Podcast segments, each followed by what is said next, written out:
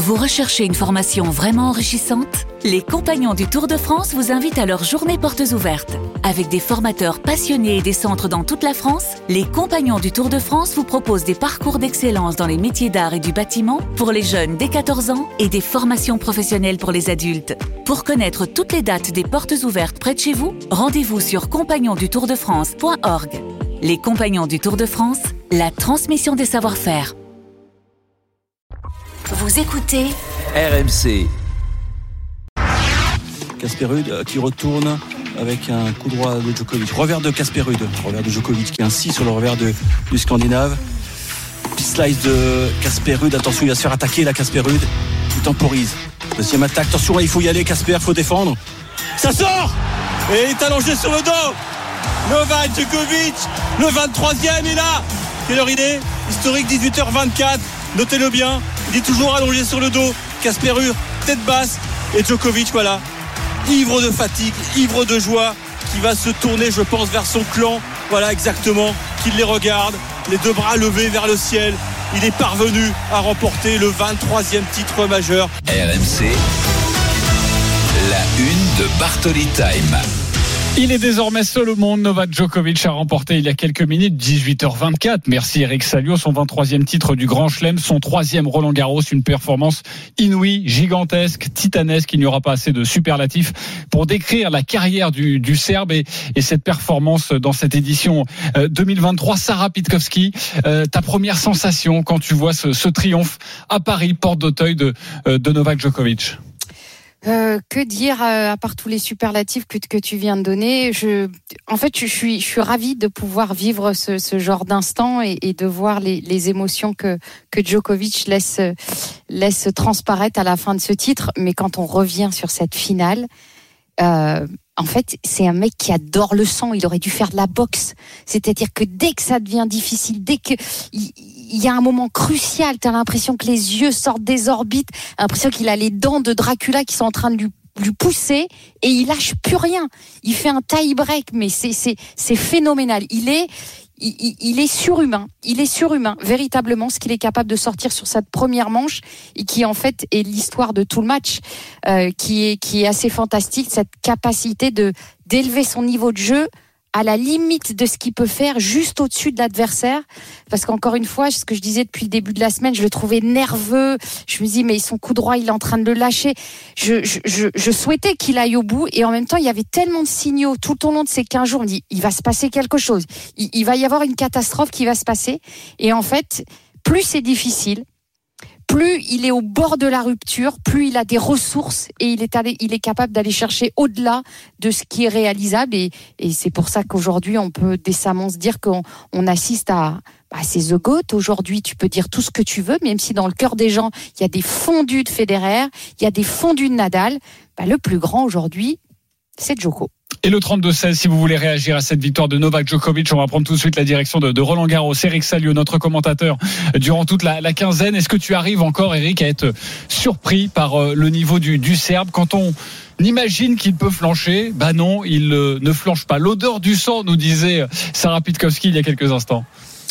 Ouais, l'odeur du sang, la, la peur du vide aussi, parce qu'il a, il a eu des moments difficiles dans, cette quinzaine. Oh, pas beaucoup, mais quelques-uns quand même. Et à chaque fois, il trouve il trouve la solution. Mais c'est vrai que vendredi, en cette demi-finale face à Alcaraz, tout le monde l'attendait.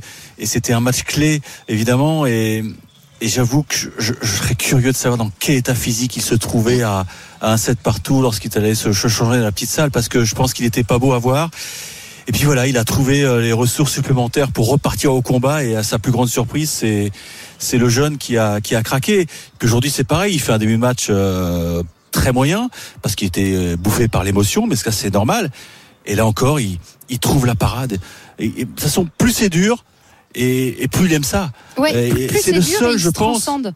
comme Nadal, qui est capable de d'aller au-delà de la douleur, de, de faire l'échange supplémentaire qui va faire que l'autre il va il va rater.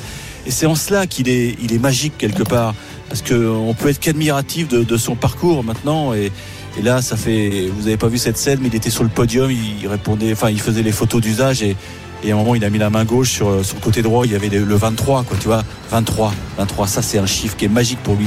C'est le chiffre de, de, du basketteur, j'ai oublié son Michael nom. Jordan. Michael ouais. Jordan, voilà. Mais, non, mais c'est vrai, mais voilà, il, il- il rentre dans une galaxie euh, de, de sportifs de qui sont au- au-dessus des autres et c'est pas innocent aussi qu'il ait rendu hommage à, à Tom Brady, à, à Ibrahimovic, à Mbappé, à Giroud comme il a dit parce que bon il adore le Milan AC mais voilà il est au niveau de ces mecs là voilà c'est il est dans les dans le goût des goûts Ouais, qui était venu euh, le voir euh, jouer justement et, et admirer cette finale à Roland Garros. Nous sommes avec des, des supporters, l'un de nos envoyés spéciaux à la sortie du stade euh, du cours Philippe Chatrier. Julien Taxis, bonsoir.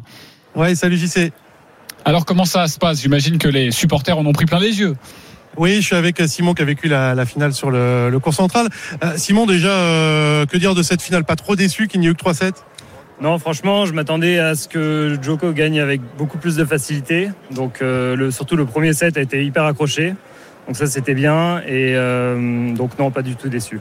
Bon, t'as la sensation d'avoir vécu un, un moment d'histoire aujourd'hui avec le 23e Grand Chelem? Bah oui, forcément. Et bon, je suis pas forcément fan de Joko, mais il y a rien à dire, il le mérite. Et euh, quel grand joueur, euh, consistant, hyper fort dans les moments, dans les moments difficiles et un mental extraordinaire. Alors, grand joueur ou plus grand joueur? Est-ce que c'est devenu le GOAT? Pour moi, oui. Pour moi, oui. Après, en, te- en technique, euh, certains diront que ça, sera, ça restera Federer euh, malgré le fait qu'il ait euh, 20 titres du Grand Chelem. Mais pour moi, maintenant, il a prouvé que c'était le meilleur. Et puis, euh, belle communion aussi avec le public. On sait que c'est pas toujours le chouchou, euh, Novak Djokovic. Là, on sent que le public s'est incliné de, devant l'histoire. Ah, exactement. Et je pense que justement, ça, pour revenir à la question précédente, euh, c'est quand même la preuve que euh, voilà, il a, il a marqué le- les esprits et euh, il a le respect de tout le monde. Et c'est pour ça que maintenant, on entend même euh, des Joko, Joko euh, ou Novak, Novak plutôt euh, au milieu des, au milieu des matchs.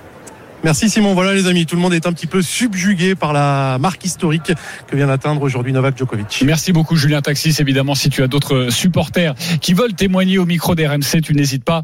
Euh, Nous sommes là jusqu'à 20h dans Bartoli Time. Euh, Sarah, Eric, euh, c'est vrai que Novak Djokovic, on a souvent parlé du, public durant, durant cette quinzaine, mais même durant toute sa carrière, un petit peu le mal-aimé, le, le, troisième, voilà, qui, qui a du mal à se faire adopter. Euh, Est-ce qu'il s'est passé quelque chose tout de même? D'abord Eric, sur l'ambiance, est-ce qu'il s'est passé quelque chose ou non? Il, a gagné, donc forcément le public l'a applaudi, mais t'as pas senti encore un, amour réciproque, j'ai envie de dire? Non, mais de toute façon, il s'en nourrit. Hein. Il le dit. euh, il y a une en conférence de presse vendredi, il y a une question qui lui a été posée sur les sifflets qu'il avait récoltés. Il a dit euh, avec un petit sourire, I don't care, je m'en fiche, je m'en fiche. Voilà, je suis là pour gagner et il vient gagner. Sa réponse, il l'a- il l'a fourni toujours sur le sur le terrain. Mais je pense que là, euh, là vous enfin vous êtes pas sur place, mais il répond en direct au euh, Eric, sur le central. Eric, je suis en train de te couper, euh, et je te coupe d'ailleurs, parce que Anthony Reich en tribune présidentielle est avec Tony Estanguet. En fait, parce que on, on- je pense qu'on ne se rend pas compte euh, de ce que ça représente d'être toujours au meilleur niveau dans les, les bonnes journées, les grandes finales. euh, et voilà. Donc moi, je suis très très impressionné, fasciné par le, le- le champion qu'il est, parce que mentalement, je trouve que c'est c'est une machine en fait. 23e. Ouais, mentalement, parce que euh, il peut pas être physiquement toujours au meilleur niveau, c'est pas possible. Et, et je trouve qu'à chaque fois, il arrive à, à être là sur les points importants, sur les jeux importants, sur les fins de set. Il se fait breaker, c'est pas grave. Il, il arrive à s'accrocher. Il sait que c'est la tempête parce que l'autre était à, à ce moment-là, Casper était juste euh, à un niveau de dingue. Il a laissé passer la tempête et puis derrière, il revient. Bon, franchement, c'est bluffant. Tony, 23e titre en, Grand Chelem, il dépasse Raphaël Nadal. Il est au-dessus de tout le monde, il est au-dessus de tout. C'est la légende de ce sport. C'est le plus grand joueur de, toute l'histoire et c'est pas rien. hein. C'est juste incroyable euh, et, et en plus on a l'impression qu'il va pas s'arrêter là. Donc euh, ça va continuer pour lui et franchement il le mérite parce que je pense que c'est un énorme bosseur et encore une fois c'est le plus complet et bravo, bravo à lui. Merci Tony. Merci beaucoup Anthony Reich avec Tony Estanguet. Là aussi évidemment tu n'hésites pas euh, si tu veux intervenir de, de nouveau. Avant de filer euh, à la natation, euh, ça se passe à Rennes, les championnats de France avec euh, la finale euh, que tout le monde attend, le 200 mètres brasse avec la, la star, la grande star française euh, Léon Marchand. Euh, termine Eric Salio, je t'ai coupé il y a quelques instants. Non, sur la popularité, ben là, il, il, il, il- participe aux directs euh, qui sont improvisés par les, les chaînes de télé. Donc, il y a France Télé, là, c'est la, c'est Eurosport, et il y a, il y a des fans qui sont encore là, euh, qui attendent un, un geste, peut-être une signature. Donc, euh, le stade est loin d'être vide. Il y a, ouais, il y a, il y a un truc qui se passe. On sent que qu'on vit un truc hi- historique et les ramasseurs aussi sont placés sur le podium et attendent de faire la photo avec euh, avec ce mythique euh, Novak Djokovic. Donc euh, il n'en a pas fini de sa, sa soirée, mais mais il a dit, hein, il y a un truc qui m'a marqué, c'est a dit le French, enfin Roland Garros, c'est l'un des plus durs à gagner physiquement parce qu'il a connu beaucoup de déceptions ici. Il en a gagné que trois, hein. c'est pas beaucoup trois. Hein. Euh, Mais Oui, on regarde peut ses 10 à l'Open d'Australie ou 7 à. Wimbledon. ouais. Et maintenant, il, maintenant, il va aller chercher autre chose. C'est le Grand Chelem calendaire. Il avait échoué il y a deux ans. Je pense qu'il est capable de le faire cette année. Euh, Eric, tu, tu bouges pas, tu restes avec nous, euh, évidemment, pour euh, de nouveau analyser cette finale et ce triomphe de Novak Djokovic avec Sarah Pitkowski. On va de nouveau parler euh, du Serbe, mais également du Norvégien Casper Ruud qui euh, rate euh, une nouvelle fois la, la marche, troisième défaite en, en trois finales euh, dans un tournoi du, du Grand Chelem. RMC. Jusqu'à 20h, Bartoli Time, Jean-Christophe Drouet, Sarah Pitkowski. 19h20, vous écoutez RMC, nous débriefons avec Sarah Pitkowski ce week-end absolument magnifique et ce- absolument magnifique ce week-end pour l'histoire et cette victoire de Novak Djokovic. Restez bien avec nous dans 10 minutes. Nous parlerons de rugby, de top 14 et cette finale rêvée entre le Stade Toulousain et La Rochelle. Ce sera la semaine prochaine au Stade de France. On va tout vous dire sur ces demi-finales euh, qui se sont jouées à Saint-Sébastien. Direction tout de suite Roland Garros où l'on retrouve l'un de nos envoyés spéciaux, Julien Taxis, euh, aux abords du cours Philippe Chatrier qui a retrouvé les supporters de Novak Djokovic, des supporters Ouais. qui se déplacent sur tous les tournois, hein, Julien. Oui, oui, oui, j'y sais, il y a beaucoup de bruit autour de moi. Je suis avec euh, Pétard, je sais pas si vous allez m'entendre, supporter serbe. Ça y est, 23 grands chelems, c'est le bonheur, on imagine. Oui, c'est, c'est- on est très content. J'arrive à parler. On est très content. Il, il est vra- vraiment fort. Il est très fort. C'est le plus, c'est le plus grand, tout simplement. Plus grand du monde. Oui. Bon, il y a beaucoup d'ambiance là. On a, on est en plein milieu des supporters serbes et, voilà, on a trouvé Pétard qui était là, qui a fait le déplacement ici pour pour vivre ce, ce grand moment. Il y a beaucoup, beaucoup d'ambiance pour Novak Djokovic. Oui, merci beaucoup euh, Julien. Tu n'hésites pas si tu es avec d'autres supporters, notamment de, de Novak Djokovic, ou alors si tu arrives à trouver des supporters norvégiens euh, de, Casper Ruud. Mais c'est vrai que Sarah, euh, c'est marrant ce qui se passe autour de, de Novak. Alors c'est c'est un grand champion, c'est vrai, mais il y a toujours les mêmes supporters. Ils sont quelques-uns à, à faire tous les déplacements. Euh, ils payent leurs déplacements, mais Novak Djokovic les invite à chaque fois près de euh, près de près de son clan avec les entraîneurs et tout ça pour voilà comme comme marque de soutien. Et, et c'est vraiment sympa ce qui se passe autour de, de ce joueur. Oui, Djokovic, alors malgré cette, euh, cet air qui peut sembler un petit peu suffisant euh, sur le court, enfin en tout cas l'attitude qu'il peut dégager, c'est quelqu'un d'extrêmement généreux et d'autant plus avec euh, avec sa patrie. Euh, il faut aussi savoir et, peu le savent, il euh, il subventionne énormément de jeunes euh, joueurs serbes pour les aider dans leur carrière euh, et, et il devient leur mécène. Donc je, je suis pas étonnée aussi qu'il qu'il soit très proche d'un certain nombre de supporters. Serais pas étonnée aussi qu'il les invite euh, sur d'autres tournois. Voilà, il y a toute une facette de, de Novak Djokovic qu'on connaît peu et, et sur lesquels il s'exprime pas beaucoup. Et, et on ne on ne connaît que ce visage euh, qui est celui du qu'il a sur le court et qui est systématiquement comparé à celui de Federer et Nadal. Et euh, et il a du mal à trouver sa place hein, dans le dans cœur d'un certain nombre de supporters. Ça dépend des nationalités, mais euh, pardon, il, il fait un effort, euh, il fait un effort depuis plusieurs années à parler français. Nadal, euh, il en a gagné 14, ça baragouine toujours trois mots en français. Excuse-moi, je pense que c'est plus facile pour un espagnol de dire trois mots en français que pour un serbe. A Et quand même, et quand même, on parlait de la, sa popularité en, en France euh, à Roland Garros. euh, On en parlait avec Eric Salio. Euh, sa popularité, bon bah peut-être que ce 23e a, a tout changé. Tu y crois ça? Ouais, non. Non, non, non, non, ça changera pas. Non, non, ça changera pas parce que dans les trois, euh, dans les trois, il, a toujours été. euh, tu sais, quand tu quand tu parles des vieux films, le bon, la brute et le truand. Bah, Je te laisse, je te laisse donner l'adjectif de celui à qui on donne le truand. Tu vois, donc en fait, il- voilà son histoire. Il- est arrivé, il a essayé de se, faire une place entre Nadal et, Nadal et Federer. C'était difficile. Et puis il a été maladroit. Euh, il a été maladroit. Il l'a dit aussi il y a quelques années en conférence de presse à Roland Garros en disant euh, je vais battre le record. Il n'y a pas que Federer et Nadal. Federer lui avait dit écoute, on commencera à en reparler quand euh, quand tu seras notre hauteur en termes de grand chelem. Et puis après il y a les sorties du père de Djokovic. Elles sont d'une maladresse, mais d'une maladresse. Quand en 2020 le père de Djokovic je vois pas pourquoi Federer continue à s'acharner à jouer à 40 ans. Mais euh, donc en fait, toutes ces petites choses-là, elles traversent finalement, elles traversent les frontières, elles sont traduites, elles sont reprises, et donc ça lui colle une étiquette qu'il a du mal à enlever. Et je pense qu'aujourd'hui, il est capable de dire, et c'est ce qu'il dit, bon, bah vous me sifflez, moi je suis là pour gagner. Alors qu'avant, ça le touchait vraiment. C'est-à-dire qu'il voulait rentrer dans le, dans, le cœur des supporters et il n'y arrivait pas. Je pense qu'il s'est fait une raison et il s'est dit, bah maintenant, je vais le montrer sur le terrain. Cette façon, Eric, tout de même, de se transcender, on pense sur ce match-là, sur cette finale, à cette victoire en 3-7, mais à ce premier set. 1h30 pour boucler ce premier set. 7-6. Il y a une stat incroyable hein, sur son nombre de fautes directes. Aucune euh, lors, des, lors des jeux décisifs à, à Roland. Ce genre de, de performance, ça peut le, le faire aimer. J'imagine qu'on est, on est souvent sensible à, à ce genre de joueurs qui, dans les moments décisifs, ne lâchent rien et ne perdent jamais.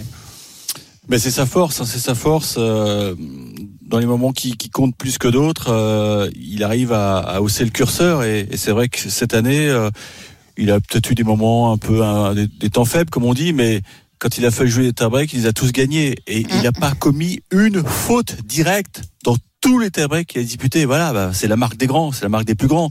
Et puis t'envoies un message terrible au mec d'en face en disant ouais tu, tu joues super bien mais voilà t'as vu comment je te comment je te claque la, la porte sur les doigts? C'est ah, c'est la force c'est un mec qui est c'est presque humiliant presque pour l'adversaire de, de dire tu joues ton meilleur tennis tu peux pas mieux jouer et t'échoues et t'échoues donc pour Casper Ruud ça va être dur de de, de, de- d'y retourner parce que c'est sa troisième défaite euh, consécutive dans, dans une finale de Grand Chelem Bah, on va en Mais parler voilà. justement, Eric, de Casper Ruud dans quelques instants. Juste si vous n'étiez pas avec nous il y a quelques minutes, c'est aux alentours de 18h45, le discours de Novak Djokovic sur le cours Philippe Chatrier en français, s'il vous plaît. Forcément, il va remercier le, le public. Il remercie un petit peu tout le monde, lui qui vient de remporter son 23e Grand Chelem.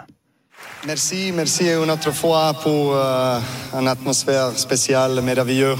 Je suis évidemment très heureux de partager ce moment très spécial de, ma carrière avec vous, avec euh, cette stade euh, très très très spécial dans, ma vie. Merci beaucoup. Le 23 euh, Grand Chelem ici à Paris parce que ce tournoi était vraiment tous les jours de toute ma carrière le, le tournoi plus dur de gagner pour moi. Donc euh, beaucoup d'émotions, beaucoup de, beaucoup de choses sur les cours euh, et à l'extérieur euh, aussi. Et je dois dire que je suis très très fier et très heureux d'être ici in cette cour euh, très très spéciale. Donc merci encore pour votre présence, pour votre soutien, pour votre énergie aujourd'hui et tous les, tous les tournois cette année. Merci beaucoup. Et voilà pour la réaction de Novak Djokovic en français après ce match remporté face à Casper Ruud. C'est le tournoi le, le plus difficile de, de ma vie. Euh, D'accord avec ça, Sarah? Oh bah oui.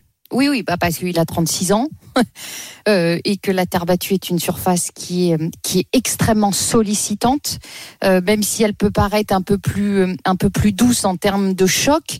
euh, les échanges sont plus longs.